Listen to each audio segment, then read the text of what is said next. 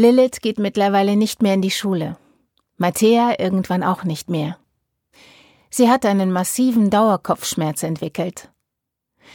Was sind sonst die Konsequenzen dieses totalen Zusammenbruchs? Lilith kann anfänglich nirgendwo mehr alleine hingehen. Nur dem Hund vertraut sie wirklich. Also beginnen wir ihn als Assistenzhund auszubilden. Konkret bedeutet das, jeden Tag mit dem Hund trainieren. Einzelstunden mit dem Hundetrainer ein bis zweimal in der Woche finanzieren. Einmal zur regulären Hundeschulstunde. Das bedeutet quasi, Reparaturkosten zu zahlen für etwas, das das Schulsystem kaputt gemacht hat. Der Hund schläft in ihrem Bett und bereits da ist die Unterstützung bitter nötig. Einige Wochen lang rastet Lilith jeden Abend aus, wenn es Richtung Bett geht. Sie schreit, tobt, schlägt, wirft mit Sachen. Irgendwann telefoniere ich mit unserem Kinderarzt und der sagt, Sie sind auch nicht mehr die, die Sie mal waren. Wenn es nicht geht zu Hause, muss das Kind in die Klinik. Da will sie aber auf keinen Fall hin. Also gehe ich in ihr Zimmer und sage ihr, dass diese Gewaltspirale aufhören muss. Dass ich ihr helfen werde, egal was kommt. Aber die abendliche Eskalation muss aufhören. Natürlich tobt sie und sagt, ich würde sie erpressen. Nach einiger Zeit hat sie sich beruhigt und erzählt mir auf Nachfrage unter Tränen, was abends mit ihr passiert. Sie hat Angst. Todesangst. Ihr Hals schnürt sich zu, ihr Puls rast. Sie will nur noch weg aus der Situation, denn totale Panik bricht aus. Mir wird klar, dass Lilith gar nicht anders kann abends. Pure Todesangst vor dem Schlafen bringt sie dazu, das Zubettgehen zu verhindern. Und dann fällt bei uns beiden der Groschen. Jeden Abend lebt die Panik von der Klassenfahrt der sechsten Klasse in ihr auf. Wir werden dich mit Steinen totwerfen, wenn du schläfst. Nach der Erkenntnis geht es uns besser, aber eine Lösung ist es nicht. Ich verspreche, bei ihr zu bleiben, wenn die Panik kommt, und ihr zu helfen. Aber ich bin da auf Bundesliga-Niveau. Champions League ist nur der Hund. Wenn Lilith fast bis zur Bewusstlosigkeit wegsackt, hilft nur der Hund.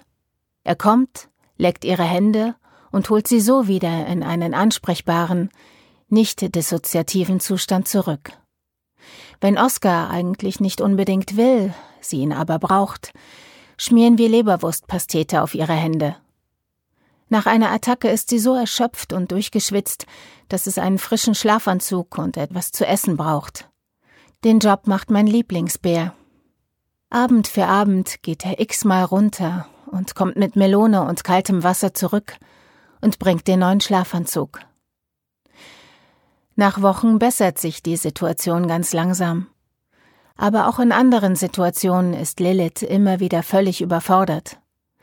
Hört sie einen RTW oder eine Sirene oder sonstiges Blaulicht, zuckt sie am ganzen Körper, vor allem am Kopf.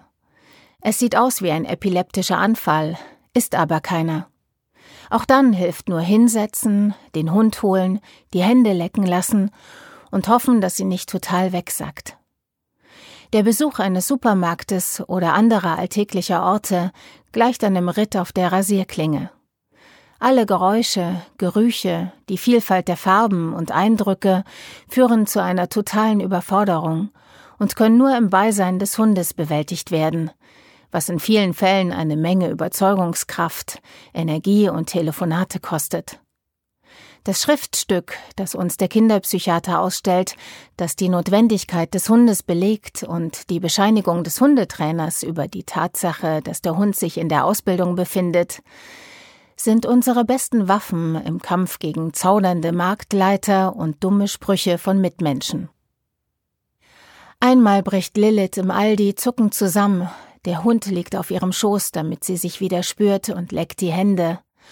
Und dann hat es auch endlich die Mitarbeiterin verstanden, die vorher noch gemeckert hat, der Hund darf nur mit, wenn Sie nicht dabei sind, sonst können Sie das ja machen.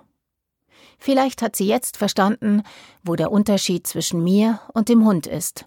Schließlich will ich nicht auf meiner Tochter liegen und ihr die Hände lecken, denke ich, und muss grinsen. Plötzlich bekommen wir ein Wasser angeboten und die Möglichkeit, uns kurz im Lager niederzulassen, bis Lilith wieder kann.